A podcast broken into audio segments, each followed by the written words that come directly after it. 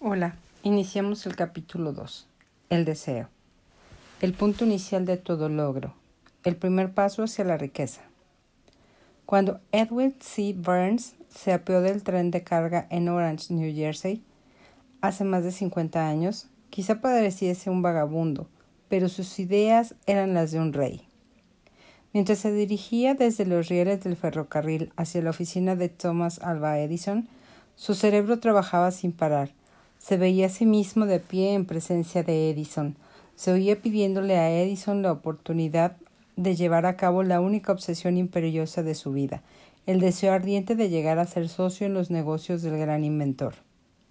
El deseo de Burns no era una esperanza, no eran ganas, era un deseo vehemente, palpitante, que lo trascendía todo, era definido.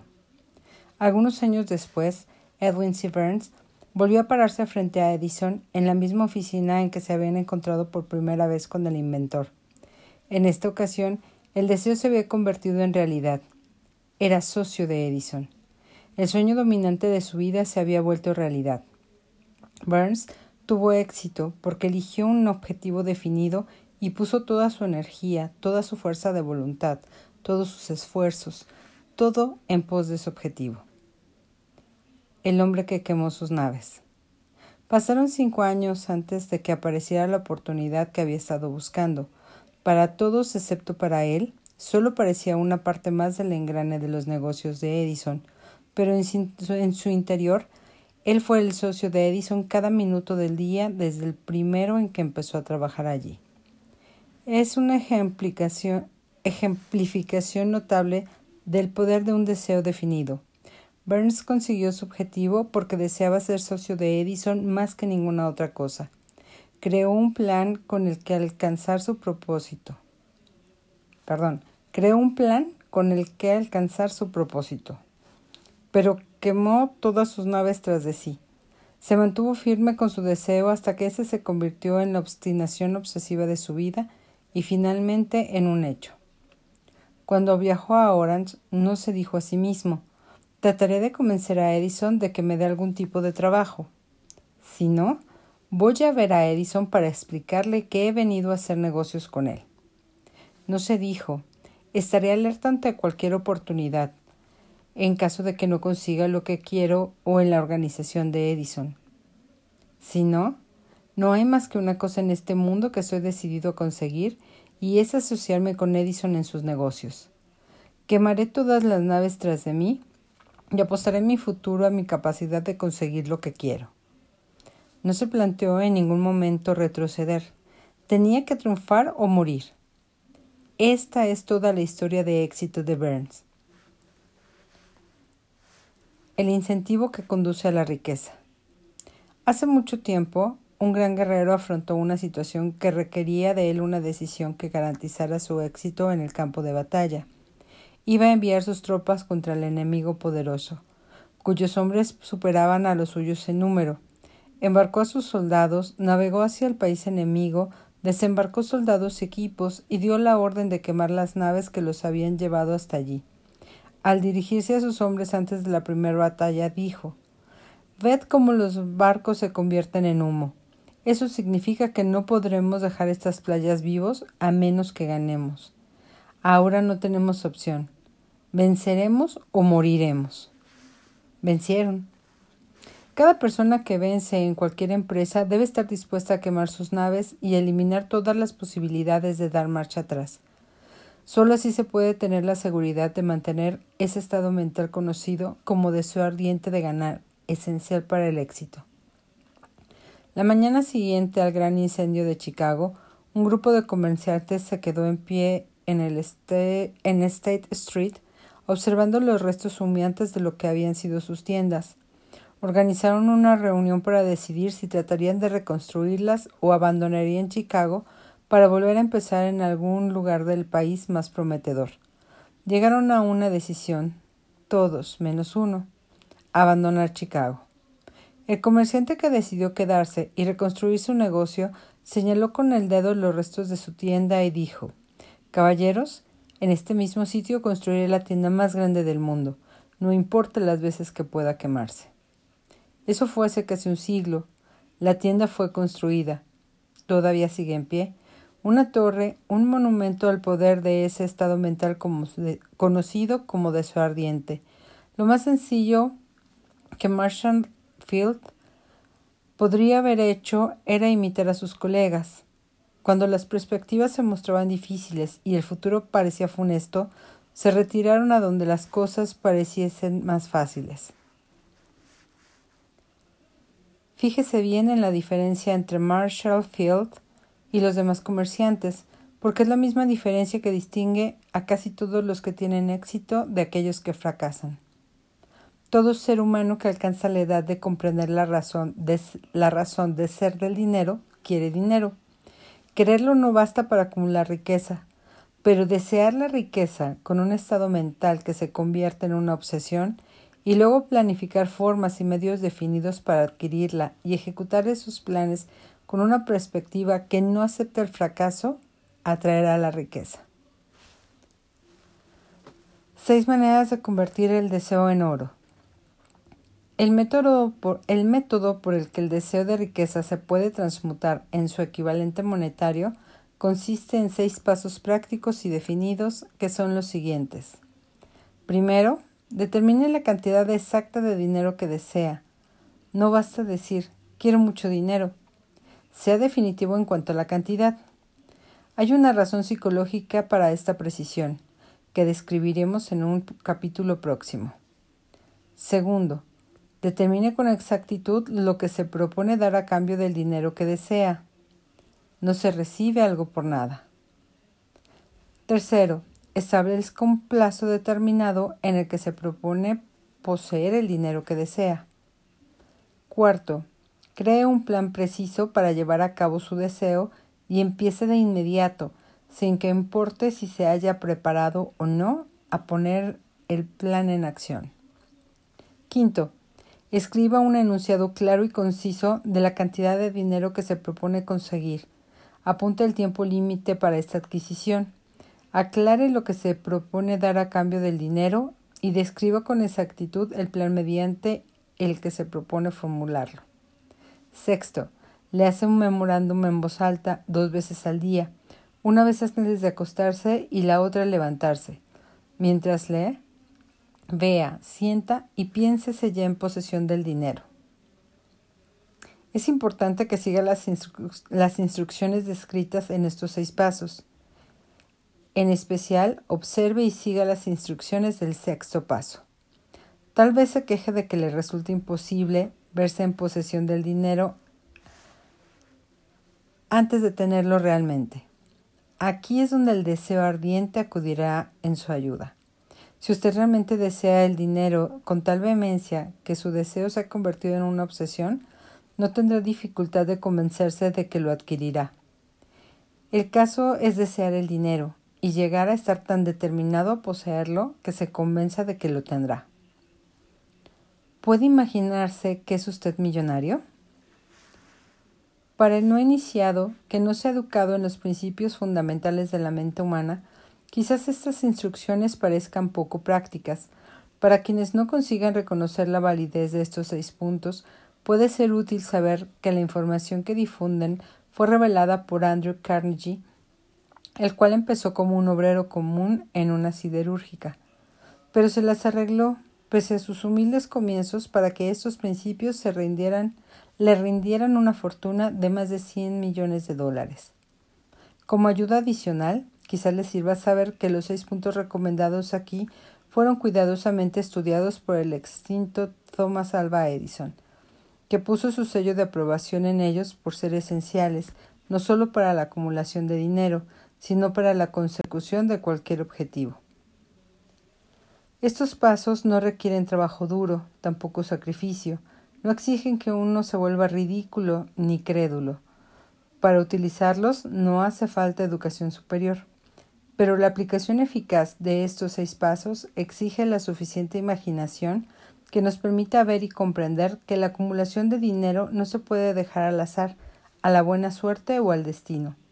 Uno debe darse cuenta de que todos los que han acumulado grandes fortunas primero han soñado, deseado, anhelado, pensado y planificado antes de haber adquirido el dinero. Llegados a este punto, usted sabrá también que nunca tendrá riquezas en grandes cantidades, a menos que pueda llegar a ser la viva expresión del deseo ardiente por el dinero y que realmente crea que lo poseerá. El poder de los grandes sueños. A quienes nos encontramos en esta carrera hacia la riqueza, debe animarnos a ver que en este mundo cambiante exige nuevas ideas, nuevas maneras de hacer las cosas, nuevos líderes, nuevos inventos, nuevos métodos de enseñanza, nuevos métodos de venta, nuevos libros, literatura nueva, nuevos programas de televisión, nuevas ideas para el cine. Tras toda esta demanda de cosas nuevas y mejores, hay una cualidad que uno debe poseer para ganar, y es la definición del propósito el conocimiento exacto de lo que uno quiere y un deseo ardiente de poseerlo. Los que deseamos acumular riqueza debemos recordar que los verdaderos líderes del mundo han sido siempre hombres que han sabido dominar, para su uso práctico, las fuerzas invisibles e intangibles de la oportunidad que está por surgir, y han convertido sus fuerzas o impulsos de pensamiento en rascacielos, fábricas, aviones, automóviles y toda forma de recurso que hace la vida más placentera. Al planear la adquisición de su porción de riqueza, no se deje influir por quienes menosprecian sus sueños. Para lograr grandes ganancias en este mundo cambiante, uno debe captar el espíritu de los grandes pioneros del pasado, cuyos sueños le han dado a la civilización todo lo que tiene de valioso, el espíritu que infunde energía en nuestro propio país, en las oportunidades de usted y en las mías para alimentar y vender nuestro talento. Si lo que usted quiere hacer está bien y usted cree en ello, adelante, hágalo. Lleve a cabo sus sueños y no haga caso de lo que los demás puedan decir si usted se topa con algún momento con dificultades, ya que tal vez los demás no sepan que cada fracaso lleva consigo la semilla de un éxito equivalente. Thomas Alva Edison soñaba con una lámpara que funcionara con electricidad. Empezó a poner su sueño en acción y pese a sus más de diez mil fracasos, mantuvo su sueño hasta que lo convirtió en una realidad física.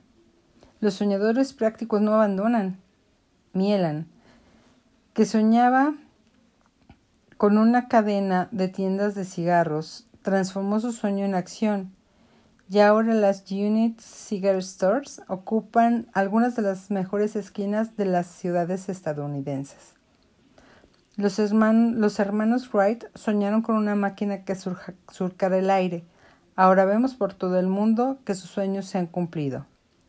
Marconi soñaba con un sistema para dominar las intangibles fuerzas del éter las pruebas de que no soñaba en vano podemos encontrarlas en cada aparato de radio y de televisión que hay en el mundo.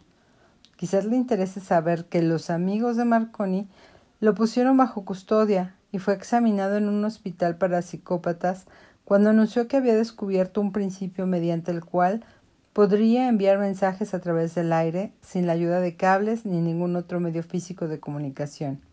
A los soñadores de hoy en día les va mejor.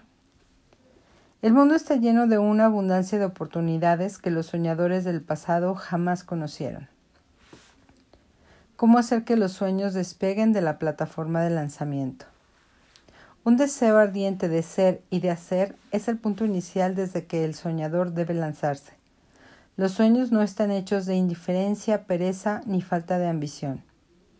Recuerda que todos los que consiguen triunfar tienen un mal comienzo y pasan por muchas dificultades antes de llegar.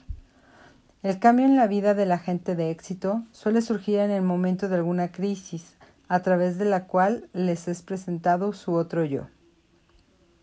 John Bunyan escribió Pilgrim's Progress, que se cuenta entre lo mejor de la literatura inglesa después de haber estado confinado en prisión y de haber sido duramente castigado a causa de sus ideas sobre la religión. D. Henry descubrió el genio que dormía en su interior después de haber conocido graves infortunios y estuvo encarcelado en Columbus, Ohio. Forzado a través de la desgracia a conocer a su otro yo y a usar su imaginación, descubrió que era un gran autor en vez de un criminal despreciable. Charles Dickens Empezó pegando etiquetas de latas de betún. La tragedia de su primer amor penetró las profundidades de su alma para convertirlo en uno de los más grandes autores del mundo. Esa tragedia produjo primero David Copperfield y luego una sucesión de obras que hacen un mundo mejor y más rico a todo el que lee sus libros. Helen Keller se quedó sorda, muda y ciega después de nacer. Pese a su terrible desgracia, ha escrito su nombre con letras indelebles en las páginas de la historia de los grandes. Toda su vida ha sido la demostración de que nadie está derrotado mientras no acepte la derrota como una realidad. Robert Burns era un campesino analfabeto, sufrió la maldición de la pobreza y creció para ser un borracho y creció para ser un borracho. El mundo fue mejor gracias a su vida, porque vistió de prendas hermosas sus pensamientos poéticos y por tanto arrancó un espino para plantar un rosal en su lugar. Beethoven era sordo y Milton ciego, pero sus nombres perdurarán en el tiempo porque soñaron y tradujeron sus sueños en ideas organizadas. Hay una diferencia entre suspirar por algo y hallarse preparado para recibirlo. Nadie se encuentra listo para nada hasta que no crea que puede adquirirlo. El estado mental debe ser una convicción y no la mera esperanza o anhelo. La mente abierta es esencial para creer. La cerrazón de ideas no inspira fe, ni coraje, ni convicción. Recuerde, no se requiere más esfuerzo para apuntar alto en la vida, para reclamar abundancia y prosperidad, del que hace falta para aceptar la miseria y la pobreza. Un gran poeta ha expresado acertadamente esta verdad universal en unas pocas líneas. Le, discutí un penique a la vida, y la vida no me dio más, por mucho que le imploré a la noche cuando contaba mis escasos bienes. Porque la vida es un amo justo que te da lo que pides, pero cuando has fijado el precio, debes aguantar la faena.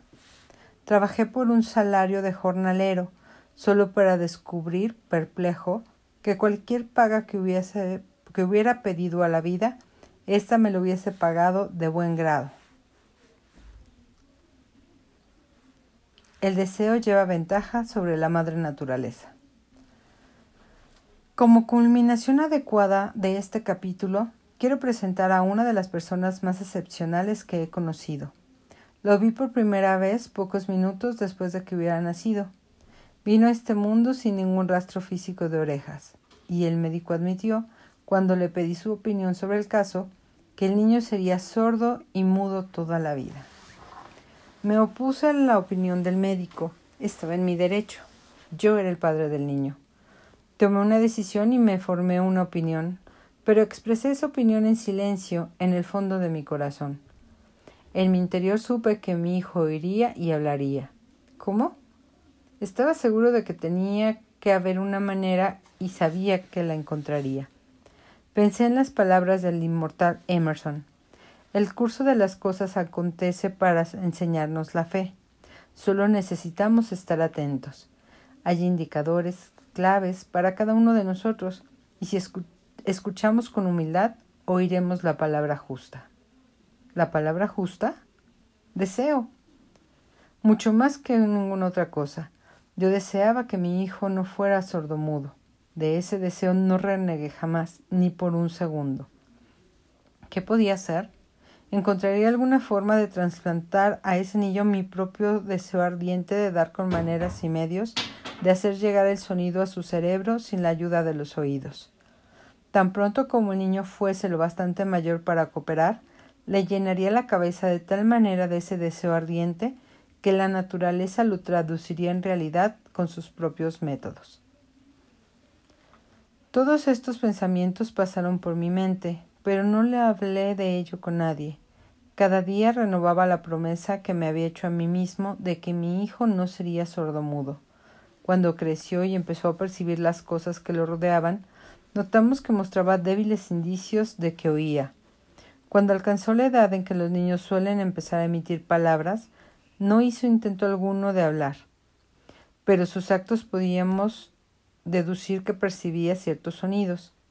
Eso era todo lo que yo quería saber.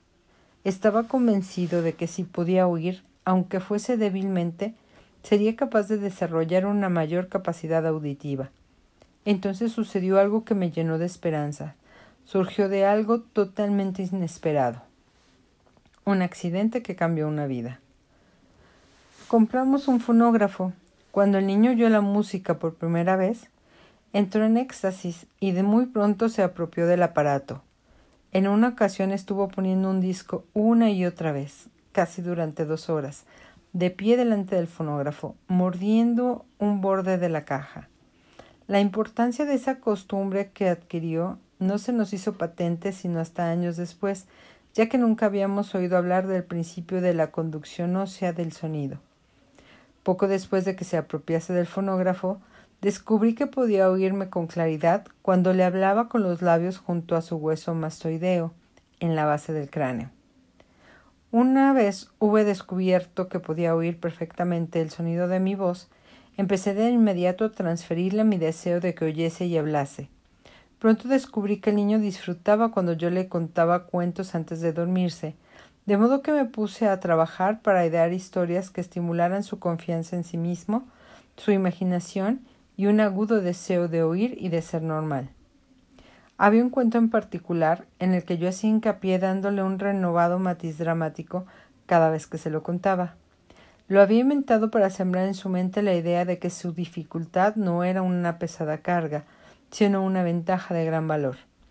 Pese al hecho de que de todas las maneras de pensar que yo había examinado indicaban que cualquier adversidad contiene la semilla de una ventaja equivalente, debo confesar que no tenía ni la menor idea de cómo se podía convertir esa dificultad en una ventaja. Ganó un mundo nuevo con seis centavos. Al analizar la experiencia retrospectivamente, puedo ver que su fe en mí tuvo mucho que ver con los sorprendentes resultados. Él no cuestionaba, no cuestionaba nada de lo que yo dijera. Le vendí la idea de que tenía una ventaja original sobre su hermano mayor y que esa ventaja se reflejaría de muchas maneras. Por ejemplo, los maestros en la escuela se darían cuenta de que no tenía orejas, y por ese motivo le dedicarían una atención especial y lo tratarían con una amabilidad y una benevolencia extraordinarias. Siempre lo hicieron. También le vendí la idea de que cuando fuese lo bastante mayor para vender periódicos, su hermano mayor ya era vendedor de periódicos. Tendría una gran ventaja sobre su hermano, porque la gente le pagaría más por su mercancía, debido a que verían que era un niño brillante y emprendedor, pese al hecho de carecer de orejas. Cuando tenía unos siete años, mostró la primera prueba de que nuestro método de apoyo rendía sus frutos. Durante varios meses imploró el privilegio de vender periódicos, pero su madre no le daba el consentimiento. Entonces se ocupó por su cuenta del asunto. Una tarde en que estaba en casa con los sirvientes, trepó por la ventana de la cocina, se deslizó hacia afuera y se estableció por su cuenta. Le pidió prestados seis centavos al zapatero remendón del barrio, los invirtió en periódicos, los vendió, reinvirtió el capital y repitió la operación hasta el anochecer. Después de hacer el balance de sus negocios y de devolverle a su banquero los seis centavos que le había prestado, se encontró un beneficio de cuarenta y dos centavos. Cuando volvimos a casa aquella noche, lo encontramos durmiendo en su cama, apretando el dinero en su puño. Su madre le abrió la mano, cogió las monedas y se puso a llorar. Me sorprendió. Llorar por la primera victoria de, de, su hijo me pareció fuera de lugar. Mi reacción fue la inversa. Reí de buena gana porque supe que mi empresa de inculcar en la mente de mi hijo una actitud de fe en sí mismo, había tenido éxito. Su madre veía a un niño sordo, que en su primera aventura comercial se había escapado de la calle y había arriesgado su vida para ganar dinero. Yo veía a un hombrecito de negocios valiente, ambicioso y lleno de confianza en sí mismo, cuyo valor intrínseco se había incrementado en un cien por cien al haber ido a negociar por su cuenta y haber ganado. La transacción me agradó, porque había dado pruebas de una riqueza de recursos que lo acompañaría toda su vida. El niño sordo que oyó. El pequeño sordo asistió a la escuela, al instituto y a la universidad, sin que fuese capaz de oír a sus maestros, excepto cuando le gritaban fuerte a corta distancia. No lo llevaron a una escuela para sordos, no le permitimos que aprendiese el lenguaje de los sordomudos. Habíamos decidido que viviese una vida normal y mantuvimos esa decisión, aunque nos costó muchas discusiones acaloradas con funcionarios escolares. Cuando estaba en el instituto, probó un aparato eléctrico para mejorar la audición, pero no le dio resultado. Durante su última semana en la universidad sucedió algo que marcó el hito más importante de su vida. En lo que pareció una mera casualidad, entró en posesión de otro aparato eléctrico para oír mejor que le enviaron para probar. Estuvo, indeciso en probar el aparato, debido a, la, a su desilusión con otro similar. Finalmente lo cogió, se lo puso en la cabeza, le conectó las baterías y sorpresa. Como por arte de magia, su deseo de toda la vida de oír normalmente se convirtió en realidad.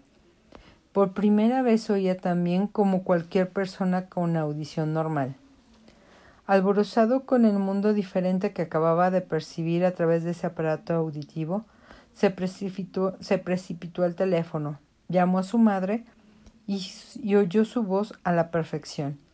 Al día siguiente oía con claridad las voces de sus profesores en clase por primera vez en su vida.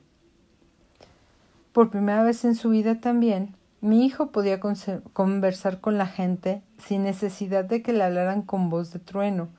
Realmente había entrado en posesión de un mundo distinto. El deseo había comenzado a pagar dividendos, pero la victoria todavía no era completa. El muchacho tenía que encontrar todavía una manera definida y práctica de convertir su desventaja en una ventaja equivalente. Ideas que obran milagros. Sin apenas darse cuenta de la importancia de lo que acababa de obtener, pero embriagado con la alegría del descubrimiento de ese mundo de sonidos, escribió con una entusiasta carta al fabricante del audífono relatándole su experiencia. Algo en ella hizo que la compañía lo invitase a Nueva York. Cuando llegó, lo llevaron a visitar la fábrica y mientras hablaban con el ingeniero en jefe, contándole de su mundo recién descubierto, una corazonada, una idea o una inspiración, llámesele como quiera, destelló en su cerebro. Era ese impulso del pensamiento que convertía su dificultad en una ventaja, destinada a pagar dividendos en dinero y en felicidad por millares durante el tiempo venidero. En resumen, y el núcleo de este impulso de pensamiento era así. Se le ocurrió que él podría ser de gran ayuda para los millones de sordos que viven sin el beneficio de audífonos si pudiera encontrar una manera de relatarles la historia de su descubrimiento del mundo.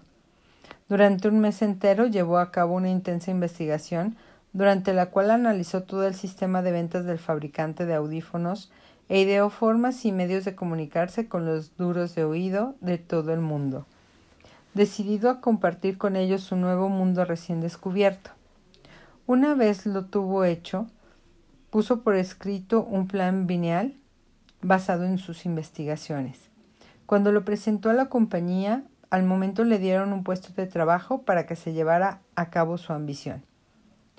Poco había soñado cuando empezó a trabajar que estaba destinado a llevar esperanza y alivio a millares de sordos, que sin su ayuda se hubieran visto condenados para siempre a la sordera. No me cabe duda de que Blair hubiera sido sordomudo toda su vida si su madre y yo no nos las hubiésemos ingeniado para formar su mente tal como lo hicimos. Cuando sembré en su interior el deseo de oír y de hablar y de vivir como una persona normal, alguna extraña influencia hubo en ese impulso que hizo que la naturaleza tendiese una especie de puente para salvar el golfo del silencio que separaba su cerebro con el mundo exterior. En verdad, el deseo ardiente tiene maneras tortuosas de transmutarse en su equivalente físico. Blair deseaba una audición normal. Ahora la tiene. Nació con una minusvalía que fácilmente hubiera desviado a alguien con un deseo menos definido a la calle, con un puñado de lápices en una mano y una lata vacía en la otra. La pequeña mentira piadosa que sembré en su mente cuando era un niño, llevándole a creer que su defecto lo convertiría en una gran ventaja que podría capitalizar, se justificó sola. Ciertamente, No hay nada correcto o equivocado que la confianza, sumada a un deseo ardiente, no pueda ser real. Estas cualidades están al alcance de todos. La química mental hace magia. Un breve párrafo en un despacho de noticias en relación con Madame Suchman, Henk, sorry por esto, da la clave del estupendo éxito de esta mujer como cantante. Cito el párrafo porque la clave que contiene no es otra que el deseo. Al, comienzo de su carrera, Madame Suchman Henk visitó al director de ópera de Viena para que le hicieran una prueba de voz, pero él no la aprobó. Después de echar un vistazo a la desgarbada y pobremente vestida muchacha, exclamó nada cordial. Con esa cara y sin ninguna personalidad, ¿Cómo espera tener éxito en la ópera? Señorita, olvide esa idea. Cómprese una máquina de coser y póngase a trabajar. Usted nunca podrá ser cantante. Nunca es demasiado tiempo. El director de la ópera de Viena sabía mucho sobre la técnica de canto, sabía muy poco del poder del deseo cuando éste asume las proporciones de una obsesión. Si hubiera conocido mejor ese poder, no hubiese cometido el error de condenar el genio sin darle una oportunidad. Hace varios años uno de mis socios enfermó. Se puso cada vez peor a medida que el tiempo transcurría y finalmente lo llevaron a un hospital para operarlo. El médico me advirtió que había muy pocas posibilidades de que yo volviera a verlo con vida. Pero esa era la opinión del médico y no la del paciente. Poco después de que se lo llevaran al quirófano, me susurró con voz débil no se preocupe, jefe. En pocos días habré salido de aquí. Una enfermera me miró apenada, pero el paciente se recuperó satisfactoriamente. Cuando todo hubo terminado, su médico me dijo no lo salvó otra cosa que su deseo de vivir. Nunca hubiera salido de ese trance si no hubieses negado la si no se hubiese negado a aceptar la posibilidad de la muerte. Creo en el poder del deseo respaldado por la fe, porque he visto cómo ese poder elevaba a los hombres desde comienzos humildes a posiciones de poder y riqueza. Lo he visto cómo saqueaba la tumba de sus víctimas, cómo servía de medio para que los hombres llevaran a cabo su rehabilitación después de haber fracasado en un centenar de formas distintas. Lo he visto darle a mi propio hijo una vida normal, feliz y llena de éxito, a pesar de que la naturaleza lo enviase a este mundo sin orejas. ¿Cómo se puede dominar y usar el poder del deseo? Eso queda explicado en este capítulo y los subsiguientes de este libro. Mediante algún extraño y poderoso principio de química mental que nunca ha divulgado, la naturaleza envuelve en un impulso del deseo ardiente ese algo que no reconoce la palabra imposible ni acepta el fracaso como realidad. No hay limitaciones para la mente excepto las que aceptamos la pobreza y la riqueza son vástagos del pensamiento. Aquí terminamos el capítulo 2.